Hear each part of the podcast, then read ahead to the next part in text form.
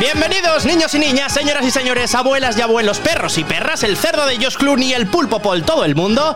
Bienvenido al espacio audiovisual de Valencia Capital Radio llamado Cinexin, se llama Cinexin.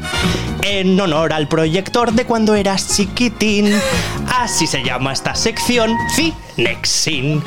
Todas las semanas hablaremos durante 15 minutos de las series y películas que tienen que ver, criticaremos las que no nos gustaron y todo esto sin tener que buscar por internet y comerte 100.000 anuncios de hay solteras buscándote en tu ciudad. Bienvenidos a Cinexin. ¿Qué tal? Muy buenos días, muy buenas tardes, muy buenas noches. He pensado que ese sea el saludo ahora. Me, me gusta. Porque, como no sabemos, el podcast ya es atemporal, aunque siempre hay muchos oyentes que están escuchándonos en Valencia Capital Radio, pero para ellos un abrazo enorme. Claro. Y para los del podcast, pues un abrazo normal, Triple. mediano. Ah. No, no mediano. Ah, menos. Sino que escuchen el directo. ¿Son menos? Y entonces tendrán un abrazo grande. Ah, Si ellos quieren esa recompensa, ¿eh? que tampoco sé si ellos necesitan eso. A lo mejor dicen, pues yo, yo pasando de ese abrazo. Totalmente, habrá yo- gente que dirá, yo con escucharos creo que estoy bien. A mí no me toques. Hay gente que es quisquillosa con eso, ¿eh? Sí, sí. Que no le gusta mucho que le toquen y Eh, tal. Y más ahora, después de coronavirus y todo esto, la gente se ha, vi- se ha vuelto un poco... mm. Por cierto, que ya no hay que llevar mascarilla en el transporte público. Ya no, ¿eh? Ya no. Muy bien, pero ha salido ya la... Esta formal, ¿no? Sí, sí, sí. Ahora ya- Comunicado oficial. Eh, por un lado está guay, ¿no? Pero por otro lado se, aca- se acabaron esas peleas que de vez en cuando molaba ver a un, a Claro. un- batalla de yayos ahí Los con el policías de la calle, ¿eh? Sí, sí, sí. Madre mía. Nunca nos esperábamos eso, ¿eh? Esa Y- vuelta de Y tuerca. el, y el típico chaval sacando la mascarilla del bolsillo que, que ya huele a paloma muerta, que, Buah. dice- que dices, esa mascarilla lleva desde antes de la pandemia. Efectivamente. Yo no lo había visto nunca, pero sí que vi a unos chicos que los echaron del tranvía, ¿eh? Sí. Los echaron. Vale. Que yo no lo había visto eso nunca y decía, bueno, pues a Ah. lo mejor, bueno, sí, pues a la próxima, chicos, poneosla. No, no, no. ¡Fuera! ¡Fuera de Bueno, aquí! Pues si, si no hay mascarilla ya podemos darnos abrazos ya y ya Efectivamente. libertad, ¿no? Eso me recuerda cuando te echaban del cine. Ah, vaya. Por si veían algo extraño por Eh, ahí. eh. ¡Eh, qué hacéis los del fondo! Eh. ¿Qué hacéis por ahí? O me recuerda esa anécdota de cuando yo expliqué que trabajaba en un cine. Ah, que me verdad. dijeron que la gente se dejó, pues bueno, muy apañados, la ropa en las primeras filas. A ver. Y luego, pues hicieron sus cosas en los asientos de detrás, ya que no había nadie en la sala. Bueno, pues es que si vas a hacerlo, hazlo bien, ¿no? Ahí planchadito, todo perfecto, que no se me arrugue. ¿Y ¿Te imaginas que lo habían planificado? Que dijeron, ¿cuál es la película que nadie va a entrar a ver? Y dijeron, bueno, yo creo que esta, a lo mejor, de los años 70 que están Ah. remasterizando ahora. Avatar después de dos semanas y media ya. Avatar no baja, ¿eh? No baja, no baja. Fíjate los temas que estamos sacando ahora, ¿eh? Pero sí, sí, Avatar. Eh, realmente Avatar, yo creo que desde que hemos iniciado la sección, que ya iniciamos la semana pasada de The Trinky, que se llama The Trinky, Trinky. me gusta mucho The Trinky, eh, de comentar películas, qué te han parecido, estrenos y tal, creo que todas las semanas me va a llegar un audio de gente hablándome de Avatar. Es muy buena, Avatar, no me gusta nada. ¿Ves que cuántas semanas lleva ya en taquilla? No lo sé.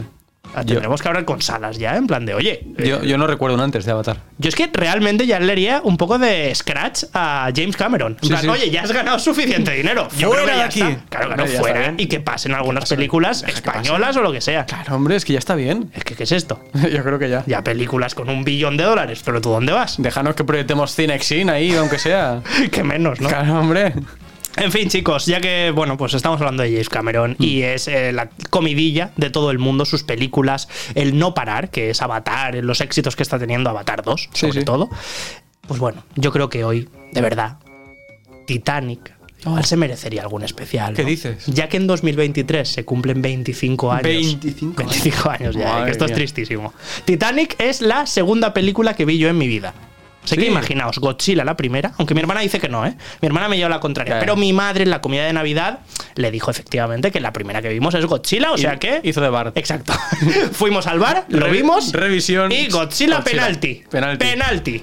Entonces, nada, Titanic, que fue mi segunda película, que ahora cumpla 25 años, Madre me hace sentir un poco mayor. Pero, como sé que todo el mundo que estamos en este carro llamado Cinexin pensamos igual y Sí. estamos en la misma sintonía, hoy le queremos dedicar este especial, no sé si llamarlo especial Titanic o simplemente casi especial James Cameron, porque al final el que se lleva el protagonismo es Sí. y el La- dinero. y la pasta, la pastuqui. Efectivamente, que eso es muy importante. Pero antes, como habíamos dicho, sección de Twinkie, sección de Trinky. De Twinkle. Gente viendo cosas Ah, en el cine y en plataformas que también hemos añadido. Qué Así bueno. que, bueno, vamos a darle candela a esa música que da la sintonía de The Trinky y empezamos a escuchar a la gente.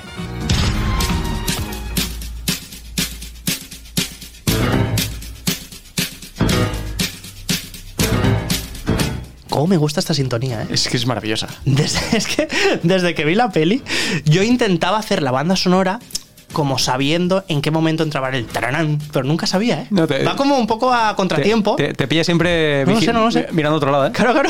Yo que no he estudiado solfeo ni nada así. Claro. Tú imagínate. ¿Estás tranquilo? No, sabes.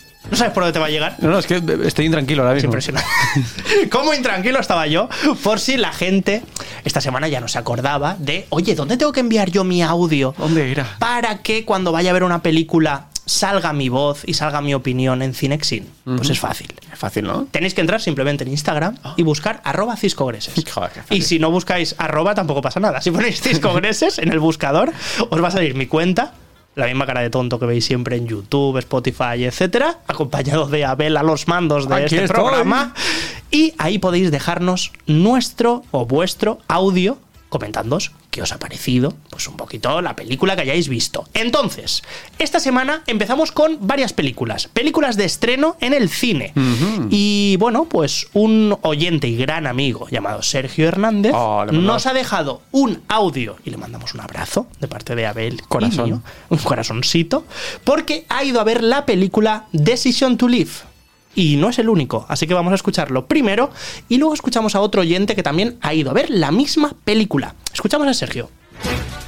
Buenas, ¿qué tal? Pues yo soy Sergio Hernández y estuve viendo este pasado fin de semana la película coreana Decision to Live de Park Chan-wook y la verdad es que me encantó porque hacía mucho que no veía una película de este director, sobre todo que tuviese esa propuesta de dirección tan marcada, una capacidad brutal para dirigir a los actores y también con un montaje frenético, con un montón de zooms loquísimos y momentos disruptivos a nivel de tono, que es curioso porque te meten la comedia dentro de un thriller muy negro, muy oscuro y entra con una facilidad pasmosa. Muy, pero que muy recomendable. Ahí está la opinión de Sergio, que le ha gustado, le gustó mucho, de hecho. O sea, me envió primero un mensaje por Instagram y me dijo, tío, una verdadera pasada, me ha gustado mucho. Y, bueno, si queréis comprobarlo, ¿no? Que se dice en plan de, Sí, ya, sí. pero me gustaría saber otra opinión, ¿vale? Bueno, pues tenemos. pues la tenemos. Porque Manuel Díez, a través de Instagram, nos ha enviado también un audio comentando un poco, un poco más de lo que va la trama, por si Sergio aún no se había convencido. Decision to Live en la voz de Manuel Díez. Eh, me parece que ahonda mucho y muy bien sobre la relación que existe entre el amor y la muerte. ¿no? Parecía que son dos cosas que no tienen absolutamente nada que ver, pero que bueno, desde una perspectiva psicoanalítica, sin ponernos muy, muy oscuros, eh, puede develar muchas cosas, ¿no? Entre ellas, pues la, la cuestión esta del- de la pulsión de muerte, que pues quiere decir un poco que eh, una persona entre más eh, desea su propia muerte, simbólicamente hablando, pues más eh, intensamente amará, ¿no? Más a lo mejor tendrá una tendencia un, tanto más destructiva y más fuerte hacia, hacia el amor que proyecte, ¿no? Y me parece que esta película lo, lo expresa de forma perfecta. Ojo que la cosa se pone intensa, ¿eh? Sí, sí, sí, me ha gustado mucho este análisis. me ha gustado también, Sí, de sí. verdad. Madre o sea, mía. yo le di, vamos, o sea, abrazos y gracias infinitas a Manuel y a Sergio por enviarnos estos audios tan mm, resumidos y tan, no sé, o sea, bien analizados de la película. Y me- Así que. Y me gusta además porque no la he visto y me han convencido. Exacto. Ahí está. Cuando salga de aquí voy a ir a ver. Si es que esa es la magia, un poco de Cinexil, lo que intentamos que te mueva un poco a decir, oye, pues ya que está en cartelera, oye, voy a ha y voy. Sí, sí. Y también podemos hacer lo contrario, ¿eh? Si no nos ha gustado una película, Decirlo. directamente se dice. Claro, claro. Y este es el caso de María Albert, que a través de Instagram, María Albert barra baja H, nos envía este audio hablando de dos películas. Una de la que ya habíamos dicho, Avatar, lógicamente, Avatar 2, y la película Megan. Así que vamos a escuchar su opinión. Avatar me pareció muy bonita, la verdad. Lo que pasa que me pareció estar viendo la primera película. He visto pequeños cambios en la historia, entonces me pareció que estar tres horas de peli solo para ver como grandes gráficos y ya está, pues para mí no valió la pena, la verdad. Lo que pasa que me hubiera gustado que se hubieran centrado más en la vida en el mar, por ejemplo, y no tanto en la historia de la primera película. La de Megan esperábamos que no nos iba, no, no nos iba a gustar, pero fue bastante interesante ver cómo está hecha la película, en plan la muñeca, cómo se mueve, todo. La niña, la actriz súper bien. Nos gustó mucho, la verdad. El argumento es buenísimo, Lo que pasa que el diálogo, igual, para mí un poco pobre. El final, decepcionante. Era previsible. Y entonces fue un poco básico. Pero bueno, igual es una película que disfrutas viendo y muy bien. A esto hemos venido, ¿eh? La Sí, realidad sí. de cómo son las cosas. Me gusta, ¿eh? además coincido con ella. ¿eh? O sea, he visto las dos Ah, películas. sí, ¿eh? sí, sí, sí. La de Avatar pienso como ella y la, de, y la de Megan también lo mismo. O sea, yo fui también sin expectativas a verla y bueno, dije, oye, pues no está mal. ¿eh? O sea, Argumento bien, ¿no? Ella sobre todo destaca el argumento que es sorprendente, pero la finalización a lo tiene, mejor... sí, tiene, Mm. tiene cosita, pero bueno, para pasar el rato está muy bien. ¿eh? 100%. Sí, sí. Y además, oye, gracias por la sinceridad, María, porque lo normal es ver una película, bueno, pues sí, sin más, tal. A lo mejor sí cuando se la tienes que recomendar a algún amigo dice, tío, no vayas, porque No a lo mejor no te va a gustar. Pues esto es lo que intentamos nosotros, ¿vale? Claro, sí, sí. Y hablando de Avatar, como ya habíamos enlazado con el comentario de María y el tuyo, que estaba diciendo, bueno, pues coincido totalmente. Vale, tenemos otra opinión que no viene en audio y que es de arroba adrius barra baja black. Y él dice sobre Avatar 2. Es como sentarme a mirar una pecera durante mil horas. O sea, tú imagínate la descripción, ¿eh? Yo le dije a Bravísimo. eh, creo que a lo mejor es la mejor descripción que van Sí, a sí. hacer de Avatar nunca, ¿eh? No, no, es que es perfecto. Es impresionante. o sea, igual ha dado en el clavo, ¿eh? Mucha gente que le gustará Avatar dirá, pues no me parece bien, no sé qué tal. Todos estamos de acuerdo en que a nivel gráficos No, no, sí, sí. y a nivel imagen es impresionante. Es de lo mejor que se habrá hecho, sin duda. Y ya está. Pero claro. Hay otras personas que a lo mejor necesitamos algo más. Algo más. Pues ahí tenemos la crítica. Bueno, otro usuario, arroba Oscar Villanueva Ser, así se llama en Instagram, ha visto After Sun. ¿Vale? Que no es la crema que te pones después de tomar el sol, Ah, sino ¿no? que es una película también. Ah. Y está en los cines. Así. Y él comenta sobre esta película.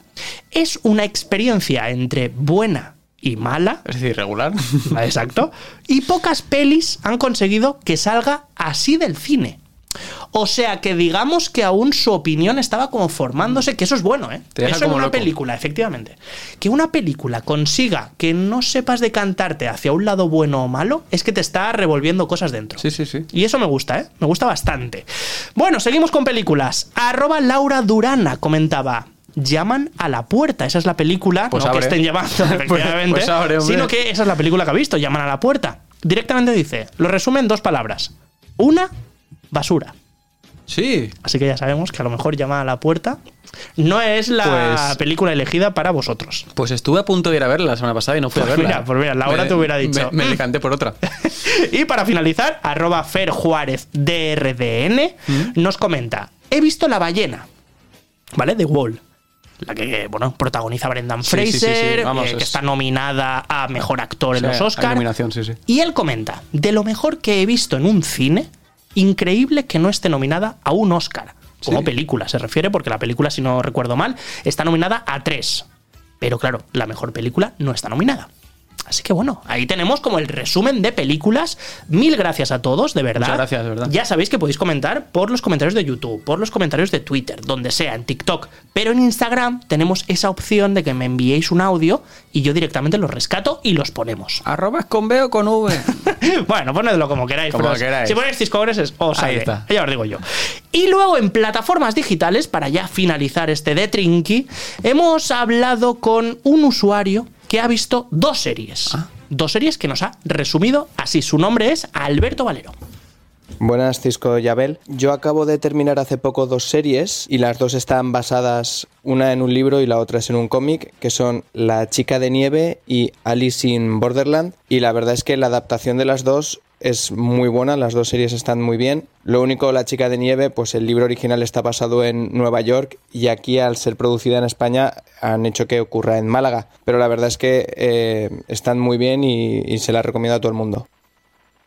Gracias, Alberto. Eh, nos ha encantado esta opinión porque además es por duplicado. O sea, ya no le vale en plan, mira, pues estoy viendo. No, no, estoy viendo dos. es verdad que nieve en Málaga. eh, Ya, efectivamente. Eh. Estábamos comentando eso, ¿eh? Eh. ¿Cómo lo habrán adaptado para que. Málaga sea igual de atractivo? Pero bueno, Bueno. yo creo que le deberíamos dar una oportunidad y Sí. de hecho creo que es una de las del top 3 más vistas de Netflix esta semana al menos, ¿eh? Ah, sí. Y es española, Pues así la- que la voy a es una adaptación española. Así que hay que buscarla. Y Alice en Borderland, a mí me la recomendó Sí, el mago, el genio del fútbol mundial. ¡Ay, Madre bicho! y la disfruté muchísimo. ver, es que es maravillosa. Así que recomendadísima. Para finalizar este de, de Trinky, nos vamos con arroba Aitana 3as Pla tres As también, o sea, por no decirlo. en Aitana, plan, Aitana, Pla. Pla, efectivamente. Y ella nos comentaba, está genial, es muy entretenida la película Wakanda Forever. Así que bueno, pues ahí nos quedamos con todas las opiniones de la gente. Mil gracias de nuevo por participar aquí en Cinexin. Ya sabéis lo que tenéis que hacer para la semana que viene. Ya cuando la veáis, no hace falta que os esperéis al fin de semana, no falta, sino falta. cuando vayáis a las salas de cine, me enviáis un audio en Instagram y nosotros ponemos aquí las opiniones. Y vamos ya con el tema que nos ocupa. Vamos con Titanic.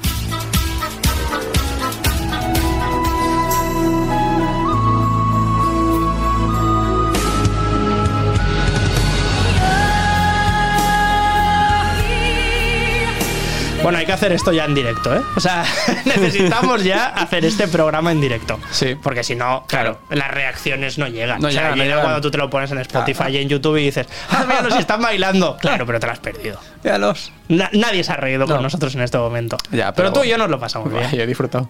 ya está. Estoy por repetirlo. Sí, efectivamente, hay que repetirlo las veces que sea. Bueno, ¿por qué estamos escuchando esta canción, Abel? Ujú. 25 años ya. De Titanic. No puede ser. Sí que puede ser. Es mentira. El 19 de diciembre de 1997 se estrenaba en Estados Unidos, aquí en España llegó un poquito más tarde, casi un año después, la película Titanic. Titanic. Titanic. Sí, hablamos en Sí, inglés. siempre ese- los exquisitos. Efectivamente. La del barco. Efectivamente, 25 años de esta película, que no coincide lógicamente con ese trágico momento del hundimiento de el Titanic. Alguno pensará que sí. Alguno pensará que sí, en plan de, bueno, claro, estáis hablando de cuando se hundió, ¿no? Claro. No, no, efectivamente, estamos hablando de la adaptación cinematográfica de esta historia, ¿vale? De posiblemente la catástrofe náutica más conocida Sí. en el mundo. Bueno, pues esto que salía como un casi un homenaje a esta catástrofe que ocurrió en el mar, que todo el mundo conocía, pues se fue convirtiendo poco a poco y cuando la gente vio la película en la historia de amor casi más bien narrada del mundo Sí. entre Rose. ¿Os acordáis de los nombres, no? Si te pregunto cómo se llama Leonardo DiCaprio. Leonardo. Jack, Eh, Jack, Jack, Jack. Jack y Rose. Jack- Jack y Rose, sí, sí. Una historia de amor impresionante. Sí. Que además también James Cameron consiguió que también fuera eh, una manera de abrirnos los ojos a las diferencias que hay entre estratos El sociales. clasismo, ¿eh? Lo tan vimos ahí. importante y muy bien tratado porque realmente fue así.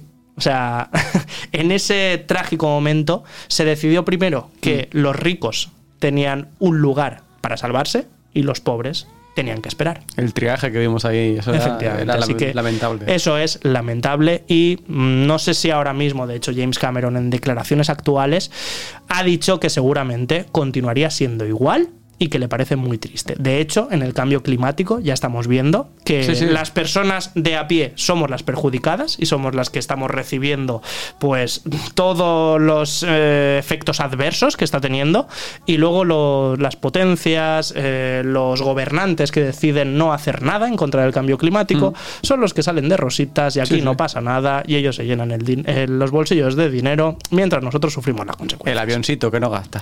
Efectivamente. Así que, bueno, pues Titanic, una película más allá de simplemente narrarte un hecho histórico, que también es muy guay.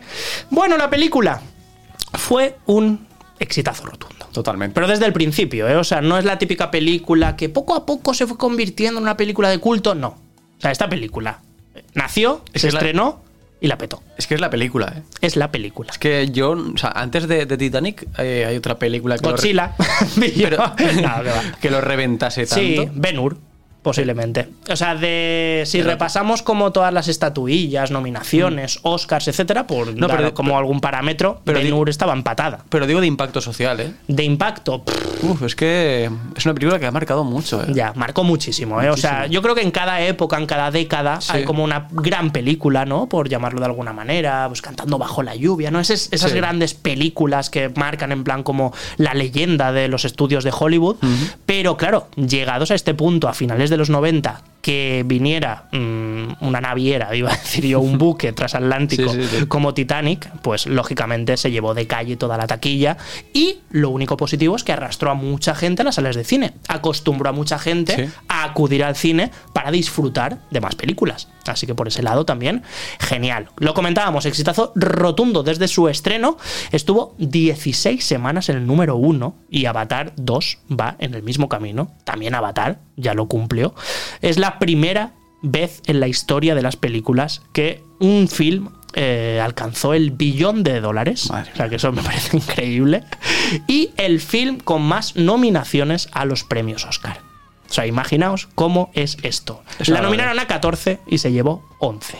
Increíble. No está mal, ¿eh? No está nada mal. Así que si os parece, lo que vamos a hacer en homenaje a esta gran película que cumple 25 años va a ser repasar los datos más curiosos de la película y yo os voy a traer 10, 10 datos curiosísimos de Titanic, que puede ser que no lo supierais o puede ser que a lo mejor os sonara de algo. Yo por lo menos cuando estaba investigando un poco no los conocía para nada. Así que los he seleccionado y espero que os sorprendan.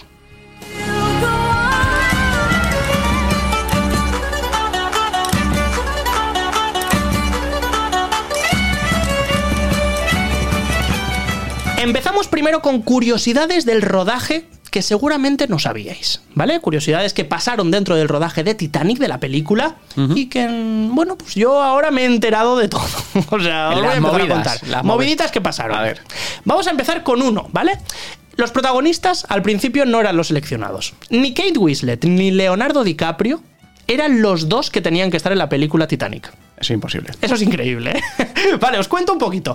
Inicialmente el personaje que iba a interpretar el personaje masculino protagonista era Matthew McConaughey. ¿En serio? No era Leonardo DiCaprio. Era el seleccionado por el casting hasta que apareció Leo, Leonardo, Y la que lío. y conquistó a todo el mundo allí. De hecho, ¿por qué sabemos que Matthew McConaughey fue el primero seleccionado para interpretar este papel? Pues porque hizo este casting de cámara que se hace, la prueba Sí. de cámara, con Kate Winslet directamente. Ah. Así que ya sabemos, y hay grabaciones por ahí, que sale Matthew interpretando este papel mítico de Jack. O sea, hubiera cambiado bastante la película, ¿eh? Yo me lo imagino ahora en True Detective y le pongo carita de Jack y digo, "Meh, no sé si esto me lleva mucho. veo. De hecho, Leonardo DiCaprio apareció, James Cameron lo cuenta, que, vamos, a todo el mundo lo sedujo en la mesa cuando apareció Leonardo DiCaprio, cómo se expresaba, cómo lo hacía, etc. Pero hubo un momento que a James Cameron no le moló un pelo. Y fue que eh, lo citó para otro día y cuando entró Leonardo DiCaprio le dijo, bueno, pues vamos a hacer eh, una prueba de cámara, tienes que leer estas líneas y así practicamos a ver cuál es la química que tienes con Kate, etc. Y Leonardo DiCaprio le dijo, no, no, yo no leo. Yo voy- no voy a leer. Y James Cameron, con toda la actitud, le tendió la mano y le dijo, bueno, pues ya nos vemos. Hasta siempre, campeón. DiCaprio le dijo, vale, vale, vale, vale, vale, vale. Ah, que, que si no leo, no me coges para la película. Y le dijo, efectivamente, chaval. Le dijo, ah, vale, vale, pues me lo voy a pensar. Bueno, haberme lo dicho, tal. Bueno, aceptó, la prueba la hizo genial, hubo mucha química, pero a los días volvió. Y le dijo a James, oye, estaba hablando con mi padre y hemos dicho que la película le falta algo.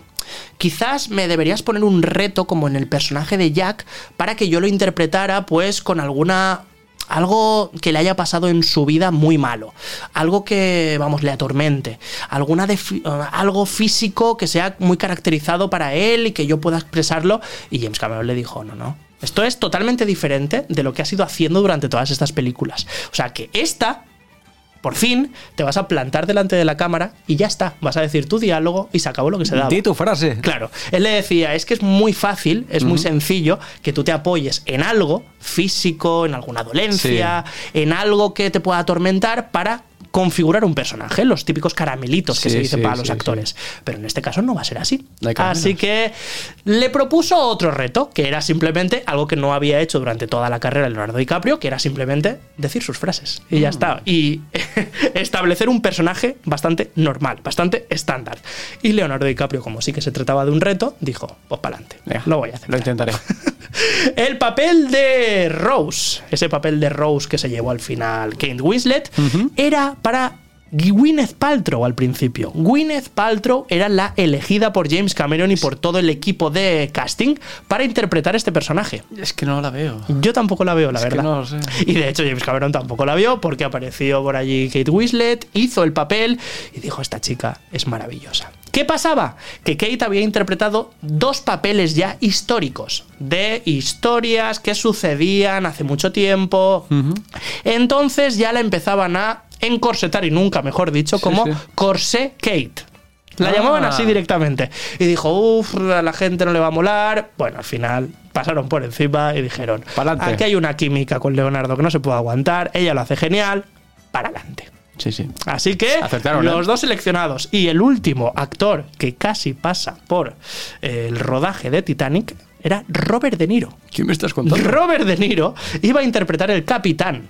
Pero ¿qué pasó? Cuando le tocaba el, el casting y lo tenía que hacer, le entró una gastroenteritis, vamos, que se estaba cagando Ostras. encima. No fue y le dieron el papel a otro actor maravilloso llamado Bernard Hill. Así Mm. que la historia de Robert De Niro pilotando el Titanic, pues no se ha podido. Se dar. fue a la mierda. Se fue a la mierda y nunca mejor dicho.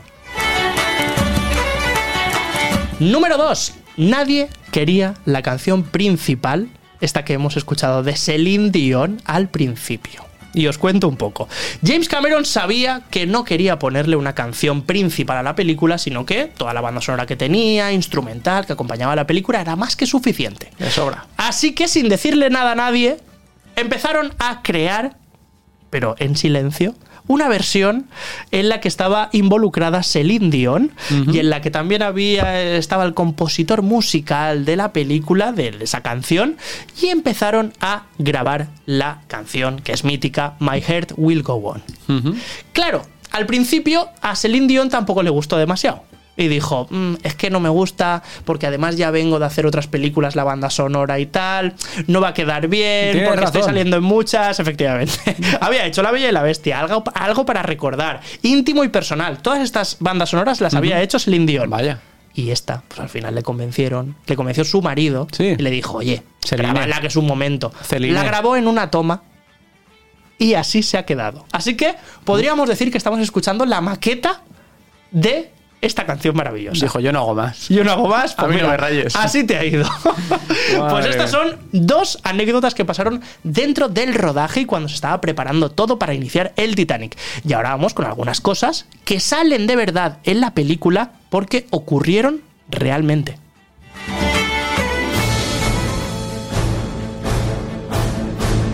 La número uno es que Isidor e Ida Strauss salen en la película porque de verdad existieron. Os cuento un poco, la historia de Isidor e Ida Strauss ¿Cómo? es totalmente real. Ellos inspiraron, no sé si os acordáis, la mítica escena en la que una pareja de ancianos Sí. se abrazan mientras el camarote se está llenando de agua. Sí. Y así fallecen. Pues efectivamente esta historia ocurrió. Ostras. Porque según su criada, que sí que se subió en un bote, cuando estaban llamando a la gente, a todos los ricos que estábamos comentando al principio, para que se subieran a esos botes y se salvaran, eh, Isidor, que era de hecho el dueño de la tienda Macy's, de la primera tienda Macy's que hubo, él rechazó totalmente subirse en un bote. Y su mujer, que vio esto, le dijo, yo te voy a seguir donde vayas. Oh. Finalmente los botes se ocuparon, todo el mundo se fue y ellos, según comentan, eh, se fueron a su camarote a esperar su muerte juntos. Así que ya sabéis que esto ocurrió de verdad. La número dos es que existió un J. Dawson. ¿Quién es J. Dawson? ¿Quién es J. Dawson? Jack Dawson. En la película Jack Dawson es el protagonista, es Leonardo DiCaprio. ¿Y qué pasó? Pues que James Cameron cuando escribió el guion, se estrenó la película, de repente le avisaron de que había un J. Dawson enterrado y que había fallecido en el Titanic. Ostras. Y dijo, ostras, esto no me lo puedo creer yo. Investigaron un poco y resulta que este, esta persona que estaba fallecida y que enterraron en Nueva Escocia, en Canadá, Madre tenía 23 años, era irlandés y su nombre no era Jack, Ah. sino que era Joseph Dawson. Bueno, Así que el romanticismo ha llenado esta historia y bueno, aunque mucha gente sabe que lógicamente el personaje de Leonardo DiCaprio no representa a nadie real, pues bueno, hay mucha gente que visita su tumba todos los años para recordar esta mítica película. Número 3. El niño y la peonza del principio. Me acuerdo de esa escena. ¿Os sí. acordáis Sí, sí, que están Kate y Jack paseando y de repente hay un niño que tira una peonza y está jugando con ella? Vale, pues esta escena se representó porque hay una fotografía mítica también Ah. del Titanic donde hay un niño jugando con esta peonza. Así que imaginaos todo lo real que fue esta, este casting, este guion, para representar al detalle cositas que fueron pasando y que se fueran, bueno, pues casi mimetizando con la realidad. Me parece espectacular. Y luego, una anécdota, el número 4, que me parece súper curiosa, que es quién da la orden de verdad al capitán para que aumentara la velocidad. ¿Os acordáis que hay una Sí, escena sí. en la que hay un hombre que le está diciendo al capitán que ¡Písale! tiene- exacto, tiene que aumentar la velocidad para llegar antes y de ese modo, pues bueno, todos estaremos mucho más tranquilos. Ok, ese era Bruce Ismay, que era el presidente de la White Star Line. ¿Ok? Y él, bueno, es conocido históricamente como el, mm, el tío menos valiente que había en la historia. Él obviamente cogió un bote y se fue. Hasta luego, Lucas. ¿Vale? Pero hubo una señora que estaba detrás de él cuando estaban comiendo y cuando se produjo esa conversación, cuando Bruce le dijo al capitán que tenía que pisarle un poquito y darle más velocidad, lo escuchó y lo dijo después, cuando estaban declarando delante de un tribunal. Y dijo, ha sido esta persona este. la que de alguna manera le estaba diciendo al capitán que le pisara un poquito. Más detalles. Las cartas del menú son copias idénticas a las Wow. que se, bueno, se dieron en el eh, crucero, bueno, por llamarlo de alguna manera, en este navío, en este Titanic. Las cartas del menú son copias fieles de las que había allí mismo en el Titanic, porque las cenas costaban atención, o sea, constaban de 13 platos en los que, bueno, pues te iban acompañando durante un vino, duraban cuatro o cinco horas, Ah, bueno, pues eran unos cócteles, ¿no? Podríamos Ah, los decir. chavalitos ahí comiendo. que, bueno, pues igual se hacía un poquito largo, o no, o la gente lo disfrutaba hemos, mucho. hemos llegado ya. Efectivamente. Más detalles. Número 6. Las alfombras fueron fabricadas por la misma compañía que fabricó las alfombras para el Titanic original. Ostras, qué bueno. Y es que estas alfombras que salen en la película fueron hechas por la misma compañía que las de 1912. Otra duda. ¿Por qué la película dura más de tres horas? Pues la explicación es fabulosa. Dos horas y 40 minutos fue el tiempo real que transcurrió entre la colisión contra el iceberg y el hundimiento del Titanic. Ostras. Y dos horas 40 minutos es el metraje exacto que ocurre en esta época del año, en 1917. Es decir, que James Cameron quiso hacerlo totalmente fiel a cómo había sido el tiempo que había pasado desde la colisión hasta el hundimiento del Titanic. Y además, no solo eso, sino que eh, desde el momento que hubo ese choque, el choque con el iceberg duró 37 segundos. Pues este es el tiempo justo que dura en la película. Madre mía. Increíble, ¿eh? Qué, qué medido todo. Y último detalle, número 8. Hay una referencia a la hora del hundimiento del Titanic, de este barco de 1917, y es que al final de la película, cuando ya Rose se va encontrando con todos los tripulantes del barco, que ya se ha despedido y la mujer ya ha tirado el colgante al mar, pues bueno, cuando ve a Jack, en el reloj que hay al fondo aparece una hora, que eran las 2 y 20 de la madrugada, momento exacto en el que el Titanic se hundió. Ostras.